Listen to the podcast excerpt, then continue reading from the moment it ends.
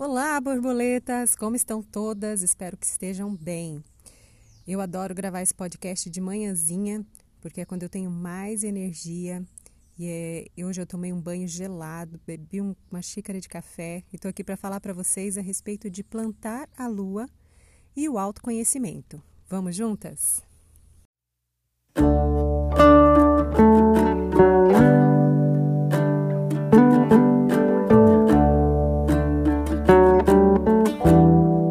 Despertar da Borboleta é um espaço para falar de mulher, do sagrado feminino como um caminho iniciático de autoconhecimento, passando pela preparação para a maternidade, o parto e o maternar em si.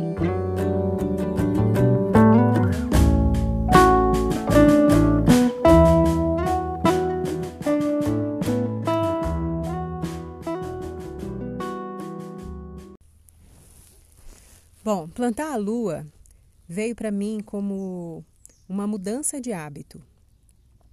E isso eu só posso explicar para você se eu voltar um pouco no tempo e contar como é que eu comecei a fazer um despertar do sagrado feminino em mim. No episódio anterior, eu falei para vocês a respeito do despertar da deusa, de como é que a gente desperta a deusa. E eu mostrei uma forma, inclusive no final do podcast tem uma uma meditação guiada, né, que eu fiz para vocês também terem a oportunidade de fazer um primeiro contato, de começarem a fazer essa conexão com a deusa interior.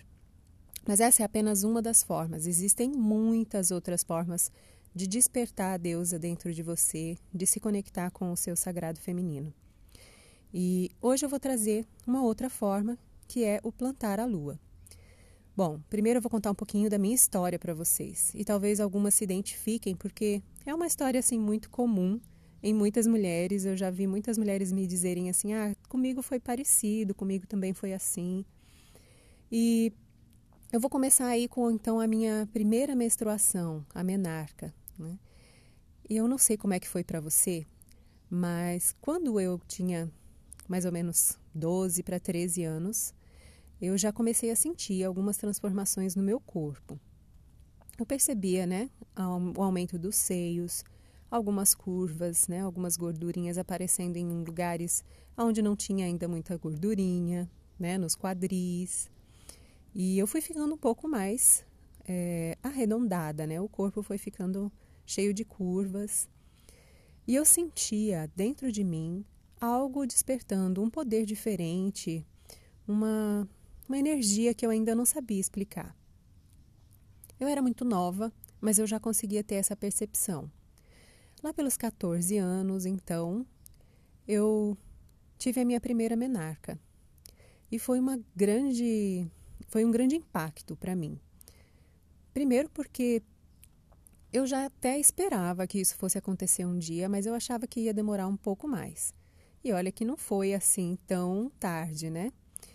Mas eu ainda brincava de boneca nessa época. Eu ainda era muito menina.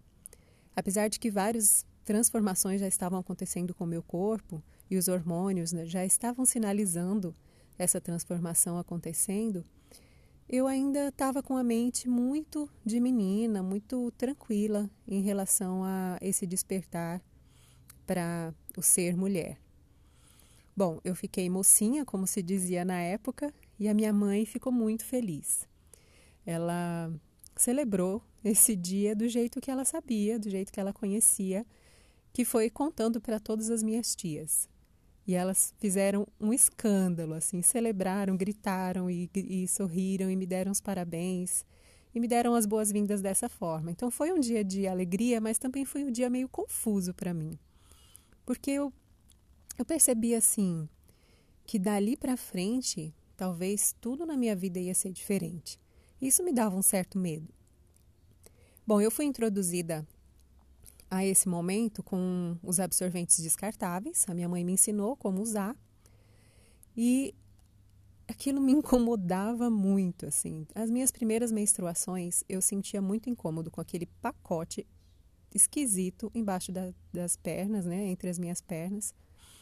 E eu, sei lá, dava a sensação de que todo mundo estava olhando para mim quando eu estava menstruada. Teve uma dessas primeiras vezes, né, dos primeiros ciclos, que ainda era muito desregulado, que eu não sabia quando a minha menstruação ia realmente chegar, que até aconteceu de eu estar no shopping, passeando com a minha mãe, com a minha irmã, com meus irmãos, com minha, minhas primas, e eu estava com uma calça branca e me lembro da vergonha que eu passei nesse dia porque a minha menstruação chegou e manchou a minha calça no meio do shopping.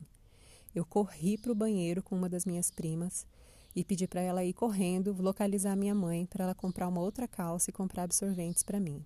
E eu fiquei lá apavorada no banheiro, trancada no box do banheiro, esperando que elas me salvassem. Para mim, aqueles poucos minutos duraram uma eternidade até que a minha mãe chegou no banheiro para me salvar. Eu acho que eu nunca senti tanta vergonha na minha vida. Bom, a minha mãe teve que ir numa loja e comprar uma calça jeans e trazer para que eu trocasse junto com os absorventes. E aí, para mim, aquilo foi de, de, alguma maneira um pouco traumático, sabe? Por isso que eu me lembro até hoje. Mas depois disso, eu fui criando uma relação de, sei lá, de asco, de nojo com a minha menstruação, de vergonha, de sempre querer esconder. Acho que não foi muito diferente com muitas mulheres que eu conheço que têm é, essa mesma vivência aí na adolescência. E como a minha menstruação não era regulada, é, a minha mãe logo me levou né, numa ginecologista. E a ginecologista me deu várias instruções, conversou comigo pela primeira vez, me introduziu vários desses assuntos de mulher e, inclusive, me propôs que eu começasse a usar um anticoncepcional para poder regular a menstruação. Ela me mandou fazer alguns exames e lá pelos 15 anos, né, a minha menstruação ainda não tinha regulado e ela então orientou que eu começasse a tomar o anticoncepcional para regular a menstruação e também porque eu tinha aparecido nos meus exames alguns que os meus ovários eram policísticos, ou seja, tinha pequenos cistos dentro dos meus ovários.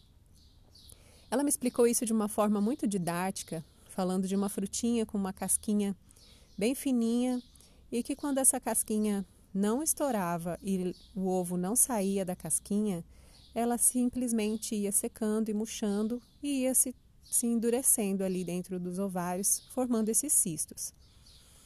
Bom, eu mais ou menos entendi o que estava acontecendo, mas não sabia muito como é que eu podia mudar isso, não entendia que fosse da minha responsabilidade e achava que com o tempo as coisas iam melhorar. O fato é que esses ovários policísticos me causavam muita dor na menstruação. Eu tinha muita cólica.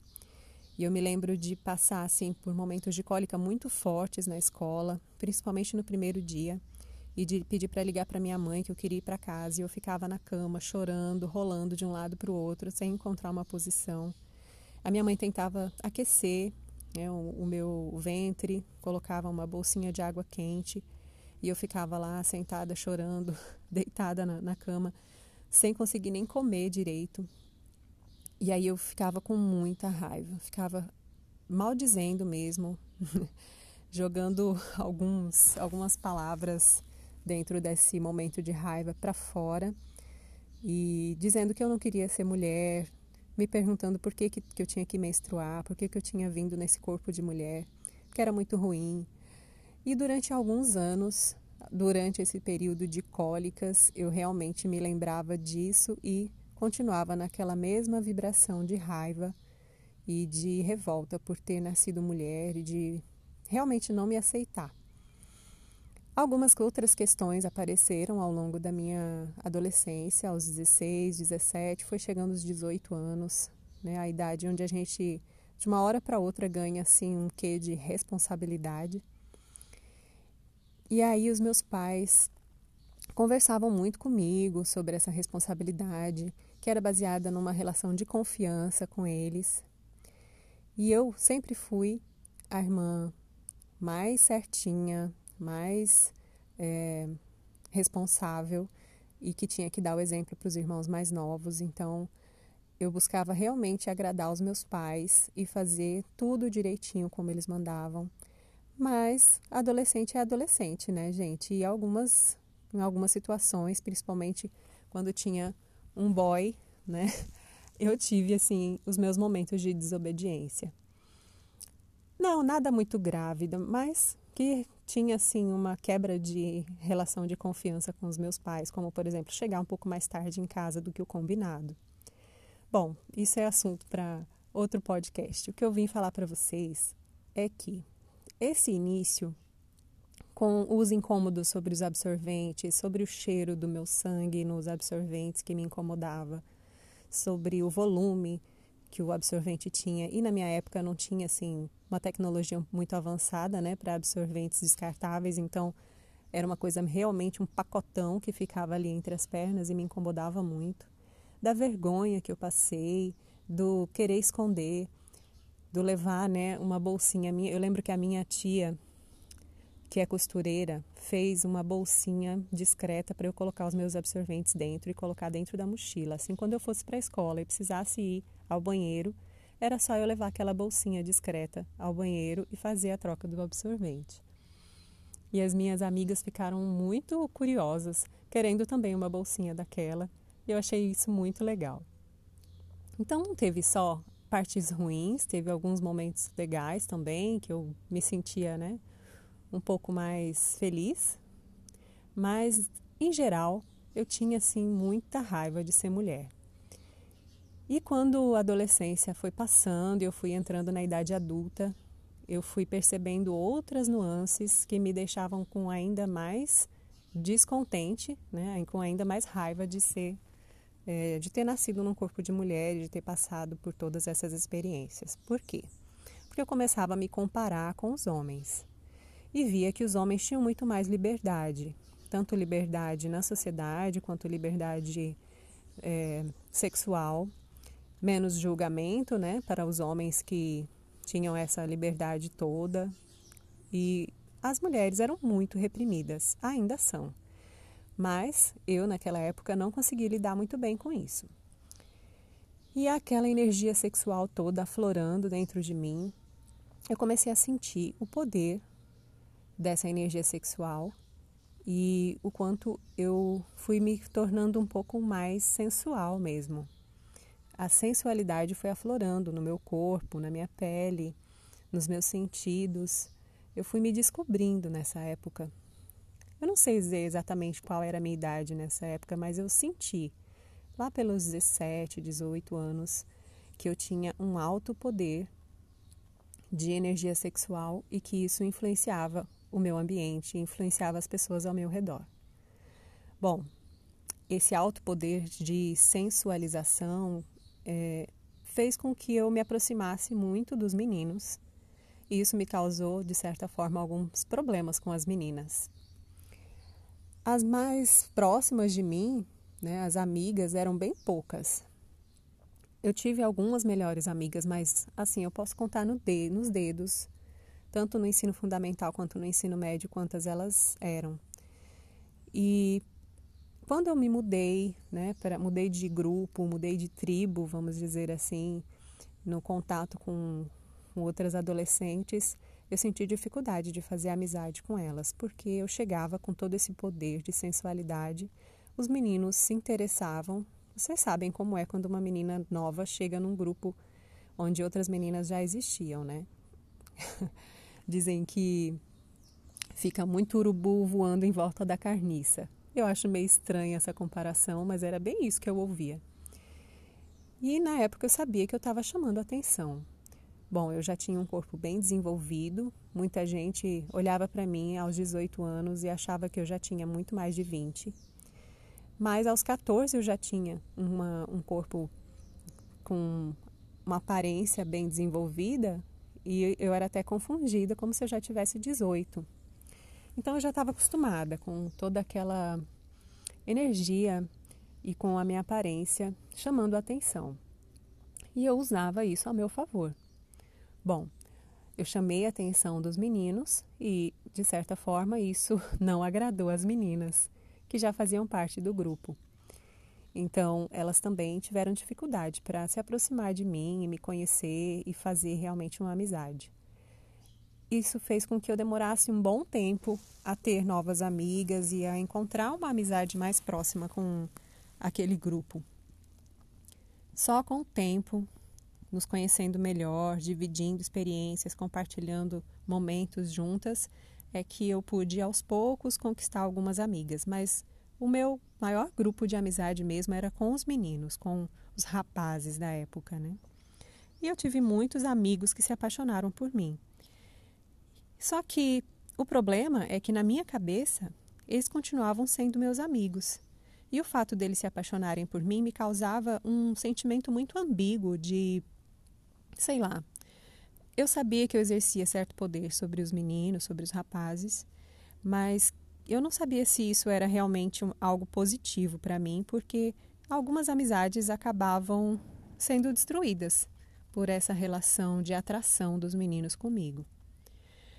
E no final das contas, havia uma quebra dessa amizade com os meninos e eu sofria muito com isso, porque eram realmente pessoas que eu queria por perto, que eu queria construir uma amizade duradoura. Mas isso acabava sendo atrapalhado por esse sentimento, essa paixão que despertava neles ao, ao entrar em contato com a minha energia sexual. Bom, e de vivenciar toda essa situação na minha adolescência, a minha revolta por ser mulher aumentou ainda mais. E chegou um momento em que as cólicas estavam tão fortes e eu continuava usando o anticoncepcional e nada melhorava, que eu comecei a fazer uma mudança na minha alimentação. Eu passei a não comer mais carne vermelha, a não comer mais frango de granja. E durante uns dois anos eu não comia nenhum tipo de carne vermelha e aí no mais passei mais um ano sem comer, inclusive carne branca. Os dois primeiros anos eu comia só peixe e depois por mais um ano eu não comia nem peixe.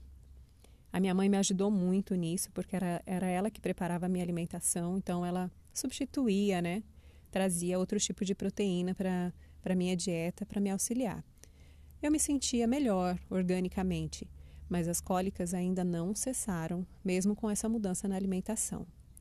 Foi aí que eu percebi que a minha autoestima estava muito prejudicada nessa época e comecei a fazer então um resgate. E dentro desse resgate, eu entrei em contato com esse mistério de ser mulher e comecei a perceber que existiam outras maneiras de me relacionar com o meu corpo. Essas descobertas sexuais da adolescência foram despertando em mim outros interesses. Eu fui buscar saber melhor o que, que significava esse poder feminino, o que, que significava essa sensualidade, essa energia vital e sexual que se aflorou em mim e que muitas vezes eu sentia que eu não tinha nenhum controle sobre isso, porque eu não conhecia bem o que, que essa energia significava e qual o poder que ela tinha realmente. Eu sentia, mas eu ainda não entendia. E foi um processo. Aos 20 anos eu tive a minha primeira relação sexual. Um outro momento eu posso contar mais para vocês sobre isso, mas é uma questão muito íntima, né? A relação, primeira relação sexual também é, faz algumas mudanças no corpo da mulher, e eu acredito que do homem também. Mas até os meninos percebem, né? Até os rapazes percebem quando uma mulher, uma moça, uma menina tem a sua primeira relação sexual, porque alguma coisa muda no corpo, alguma coisa transparece. E eu me lembro que muitas das minhas amigas já tinham tido a sua primeira relação muito antes de mim. Mas eu não estava preparada, eu não sentia antes de, dos 20 anos que eu tinha realmente encontrado a pessoa e a oportunidade, a ocasião que me desse confiança para entregar a minha energia sexual de forma tão intensa e completa para realizar então é, a minha primeira relação sexual com penetração, romper o meu ímã e existia toda uma questão social, cultural dentro disso que fazia uma certa pressão para que eu me guardasse, para que esse momento fosse realmente um momento especial. E foi, foi aconteceu de uma forma muito especial. Mas eu senti essas mudanças no meu corpo de forma muito leve, muito sutil. Com o passar do tempo, após os 20 anos, após essa primeira relação sexual, eu percebi essas mudanças no meu corpo e comecei a descobrir algo no fato de ser mulher que me despertou um certo, uma certa satisfação. E comecei a me conectar mais com essa energia, com mais com esse feminino dentro de mim. Eu não era assim muito masculina no jeito de ser. Eu realmente tinha uma sensualidade aflorada e era uma pessoa realmente feminina, como dizem. E ao mesmo tempo eu tinha essa energia forte de raiva e de revolta que me segurava, que não me deixava explorar e conhecer mais dessa energia. Foi então que eu comecei a estudar, que chegou às minhas mãos alguns conhecimentos do sagrado feminino. Lá pelos 22, 23 anos, eu entrei em contato com esse assunto pela primeira vez, mas ainda era algo um pouco complexo para mim, eu não me identificava. Foi lá pelos 30 anos, quando eu fiz o meu curso de doula, que eu conheci uma mulher fantástica que me apresentou o coletor menstrual. E aí, quando eu descobri que isso existia e que havia um movimento acontecendo para que as mulheres coletassem o seu sangue e que havia um sentido para o porquê né, de coletar esse sangue, foi que eu comecei a me conectar com essa ideia. Bom, nesse momento eu já tinha trabalhado um pouco mais da minha aceitação como mulher, eu já tinha descoberto algumas vantagens, vamos dizer assim, desse poder feminino agindo no meu corpo e na minha vida. E eu comecei a fazer uma, uma aceitação, assim, um trabalho de gostar de alguma forma de ser mulher um pouco mais do que antes. E como as minhas, os meus períodos menstruais, ainda regulados pelo anticoncepcional, eram é, menos doloridos, isso também facilitou. Mas eu acredito que eles só se tornaram menos doloridos, né? eu só tive menos cólicas a partir desse momento de aceitação comigo mesma e de começar a gostar de ser mulher, de começar a descobrir a potência que há nisso. E isso então reverberou, refletiu no meu corpo, fazendo com que eu não sentisse mais tantas cólicas ao menstruar. E é claro, eu acredito também que eu ter tido a minha primeira relação sexual e ter modificado química e organicamente o meu corpo deve ter contribuído para isso de alguma forma. Bom, até aqui você pode ter se identificado com algumas coisas, outras coisas podem ter acontecido de forma muito diferente na sua vida. Mas o fato é que encontrar esse conhecimento sobre o coletor menstrual foi um marco que realmente mudou, transformou a minha relação com o meu corpo e com o meu sangue. Eu comecei a pesquisar mais sobre isso, comecei a ler mais, e foi então que eu descobri do porquê que foi desenvolvido esse coletor menstrual. E nas primeiras vezes que eu usei, eu tive um ajuste de adaptação. Vamos dizer assim que os três primeiros meses eu ainda não sabia muito bem como colocar, como tirar o coletor, mas de alguma forma eu comecei a esperar esse momento da menarca, né, da menstruação. Eu comecei a esperar esse momento da menstruação com um certo encantamento, com uh, um querer que esse momento chegasse para que eu experimentasse essa nova sensação de menstruar com o coletor menstrual. Eu parei de usar os absorventes de plástico, né, os descartáveis, e comecei a prestar mais atenção no meu corpo, no meu ciclo, a observar mais no dia a dia como é que eu me sentia, como é que esse ser cíclica e mudar começava a fazer sentido para mim. Eu sempre fui muito ligada com a natureza, mas eu não entendia muito bem ainda como é que essa natureza, natureza agia dentro de mim. Como é que eu estava conectada com a natureza aqui fora, mas ainda precisava me conectar mais com a minha natureza interna, com a sabedoria do meu corpo.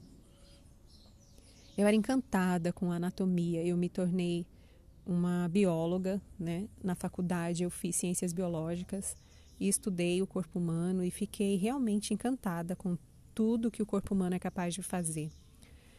Mas eu, comigo mesma, pessoalmente, ainda não entendia muito de como eu funcionava. Mas esse mistério todo me encantava. E eu fui pouco a pouco descobrindo mais sobre mim, mais sobre o meu corpo, mais sobre como eu funciono, mais sobre como o ciclo em geral da natureza me influenciava e me influencia. E nessa descoberta, cada vez que chegava a minha menstruação, eu comecei a dar um passinho de cada vez.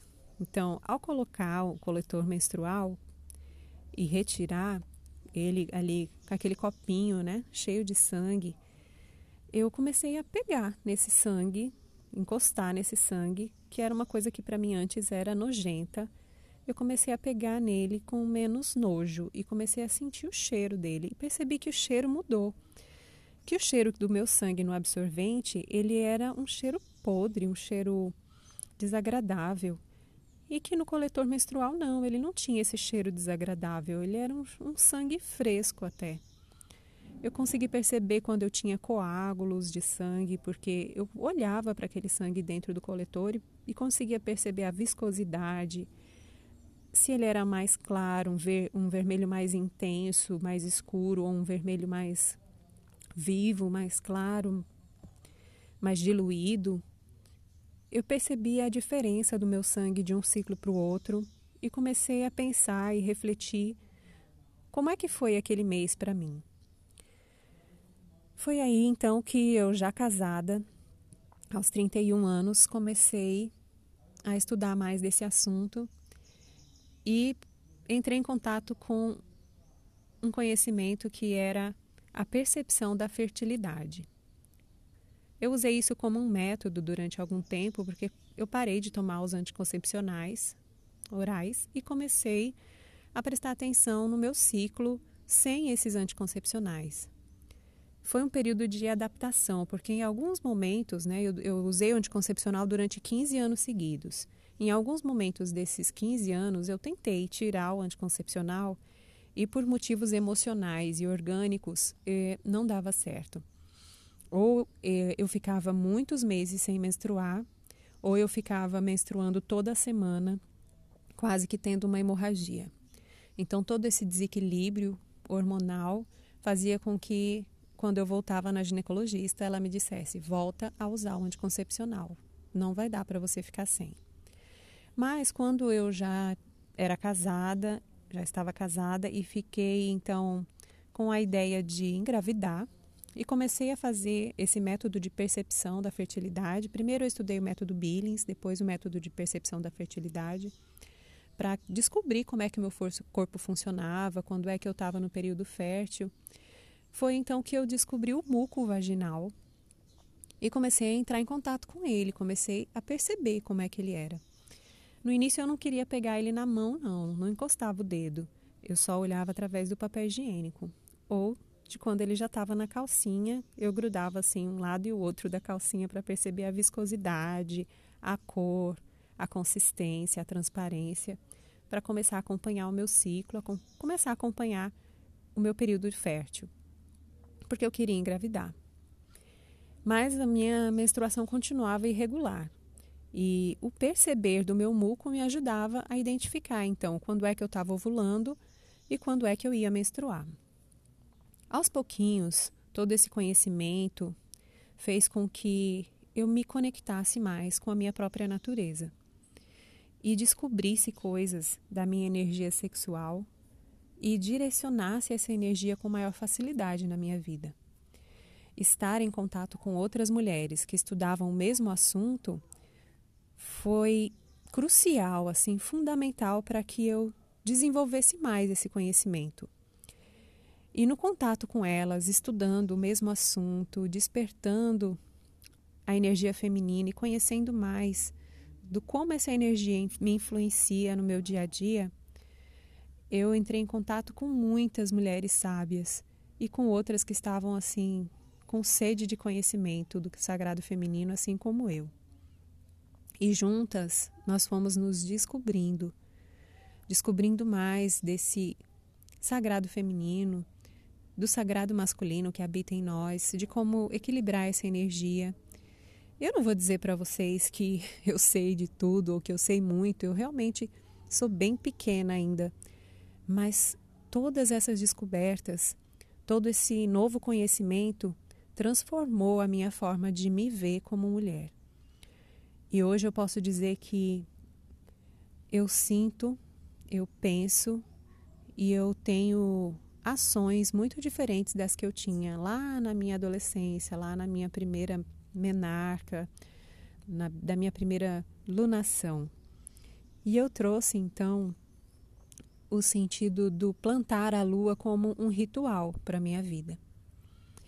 No início, quando eu usava o coletor menstrual e retirava o sangue, eu jogava esse sangue no banho, no ralo do banheiro ou na privada quando eu tirava para trocar, né, lá para lavar o coletor e colocar novamente. Eu simplesmente dispensava esse sangue em qualquer lugar no banheiro, no ralo, na pia ou no vaso sanitário. Depois, conhecendo mais sobre o sagrado feminino e da potência que é esse sangue, das qualidades que ele tem, do como ele pode ser um potente fertilizante para a terra, para as plantas, eu comecei a criar um hábito de, ao coletar esse sangue, diluir ele em água. Eu colocava então ele num vaso, numa, num recipiente, completava esse recipiente com água, eu lavava o coletor e já ia completando ali com água. E depois eu então reservava essa água. Normalmente eu fazia isso durante o banho, e aí depois eu reservava essa água para ofertar é, esse fertilizante poderoso que era o meu sangue diluído para alguma planta na minha casa, no meu jardim, no meu quintal. E mesmo quando eu mudava de ambiente, quando eu mudava de casa, quando eu mudei de, até de país, eu continuei fazendo disso um hábito. E de certa forma, durante os meus períodos de gestação, eu sentia até saudade de não estar menstruando, de não estar fazendo mais esse ritual. E quando os meus bebês nasciam e eu estava amamentando e ainda não tinha voltado a menstruar, ah, eu recebia eh, a minha primeira alunação após esse período de nascimento dos meus bebês com muita alegria, com muita celebração. Eu me lembro que o meu companheiro, meu esposo, até estranhava assim o tamanho da minha alegria, do meu contentamento ao receber a primeira menstruação após a chegada de um filho. Eu achava tão bom aquilo, eu ficava tão feliz, eu celebrava e contava para algumas pessoas e às vezes até compartilhava na minha rede social, compartilhava com as minhas amigas, e ele ficava admirado de ver porque a maioria das mulheres não celebra a sua menstruação. E de alguma forma aquilo chamava a atenção dele. Mas eu sentia realmente uma alegria imensa ao voltar a menstruar depois de um período longo sem menstruar, depois que os meus filhos nasciam. Eu realmente esperava aquele momento como um momento sagrado, onde eu podia estar novamente em contato com esse meu poder é, feminino, com o meu ciclo. Eu sentia que alguma coisa mudava em mim quando eu voltava a menstruar. Bom, eu já tenho três filhos eu tive os meus filhos a cada dois anos, eu tinha uma nova gestação, então eu passei algum período assim nessa espera da próxima menstruação. E até hoje eu passei por momentos da minha vida assim em que o meu ciclo ainda não era regulado e até hoje ele ainda é, está em processo de se regular. Eu tive períodos assim de 60 dias sem menstruação. Eu já tive período de 40 dias, assim, de ficar uma sequência, menstruando a cada 40 dias. E depois esse tempo entre uma menstruação e outra foi diminuindo aos poucos, até chegar a, um, a estar um pouco mais próximo do que a maioria das mulheres é, percebe no seu ciclo, que é de 28 a 30 dias. Hoje o meu ciclo tem 32 a 35 dias, mais ou menos, dependendo de como está a minha vida, de como estão acontecendo as coisas no meu dia a dia, no, a cada ciclo, né? Eu percebo que é, ele está ficando um pouco mais afinado com o que seria um período regular de menstruação. Mas, de fato, eu comecei a observar como eu estar em contato comigo mesma e descobrir a minha própria energia sexual e me conectar com o meu sagrado feminino fez com que eu auto percebesse a, todo esse movimento cíclico em mim, fizesse um trabalho de autoobservação, me aproximando cada vez mais, me conectando cada vez mais com a minha própria natureza. E tudo isso teve um efeito muito bom na minha autoestima, na minha autoconfiança e no meu poder de balancear, de equilibrar ao longo dos ciclos a minha própria energia para movimentar na minha vida, realizar na minha vida tudo aquilo que eu sempre sonhei. Bom, os sonhos, né? Os sonhos de menina, os sonhos de mulher, os sonhos de uma mulher casada, os sonhos de uma mãe vão se transformando ao longo de todo esse movimento na vida. Pelo menos foi assim comigo. Mas chegou um momento em que eu percebi que os meus sonhos eles estavam todos voltados para a minha relação familiar. Eram sonhos que não eram só meus. Eu tinha esquecido assim dos meus sonhos pessoais. E eu estava com a minha energia totalmente voltada para minha família. E aí, aos poucos eu fui de redespertando, né? Eu fui redescobrindo essa esse sonhar pessoal novamente e comecei a movimentar, equilibrando a minha energia feminina e masculina. Eu comecei a movimentar e colocar em ação tudo que aquilo que eu só ficava no plano das ideias e que muitas vezes passava um ano, dois anos sem realizar. Então eu percebo que o me conectar comigo mesma e com a minha força feminina, plantar a minha lua, observar o meu ciclo, tudo isso fez com que eu conseguisse realizar muito mais, eu conseguisse me autorrealizar muito mais do que antes. E isso veio, claro, com um, um querer meu de entrar em contato com isso, de fazer essas descobertas e de maturidade para entender todo esse processo. Mas hoje, hoje eu oriento outras mulheres nesse sentido de começarem a plantar a sua lua, de consagrarem o seu sangue à terra, de fazerem disso um ritual sagrado e de perceberem o efeito disso na sua própria vida.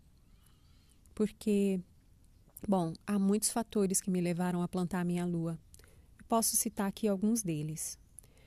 Um fator muito importante que me que pesou assim na minha decisão de começar a plantar a minha lua, que é coletar esse sangue menstrual e devolver para a terra diluído em água, foi o fato de a gente acabar produzindo muito lixo com os absorventes descartáveis todo o ciclo. E desses absorventes, na verdade, conterem alguns produtos químicos que faziam com que o meu sangue, o meu fluxo menstrual fosse muito maior. Eu percebia que a quantidade de sangue no coletor menstrual eu podia medir, né? Porque o coletor ele tem ah, uma medição assim, dá para a gente olhar e saber quantos ml cabe naquele copinho e quantos ml a gente menstruou por dia dá para fazer esse cálculo, né? Eu comecei então a observar mais a quantidade de sangue que saía no primeiro dia, no segundo, no terceiro, no quarto e às vezes aquele restinho ainda de menstruação no quinto dia. Eu percebia isso. E hoje em dia eu uso até é, uma variação entre o coletor menstrual e o paninho, né, o absorvente, o ecoabsorvente, que não é um absorvente descartável, é um absorvente feito de pano, e que eu uso mais nos dois ou três últimos dias do meu ciclo, para eu conseguir perceber assim mais diretamente também as diferenças e experimentando Tem ciclo, por exemplo, que eu decido não usar o coletor e usar só o paninho, só o ecoabsorvente. E tem ciclo que eu uso um pouco mais o coletor e um pouco menos do, do ecoabsorvente. Mas tudo isso faz parte do processo de descoberta, de experimentar e de me conectar com o meu ciclo. Mas eu continuo fazendo o ritual sagrado de ofertar o meu sangue para a terra. Eu escolho sempre uma, duas ou três plantas específicas da minha casa para eu acompanhar o crescimento delas, para eu observar ah, dentro do meu ciclo o que que aquele sangue trouxe para aquela terra, como aquela planta está respondendo àquele fertilizante.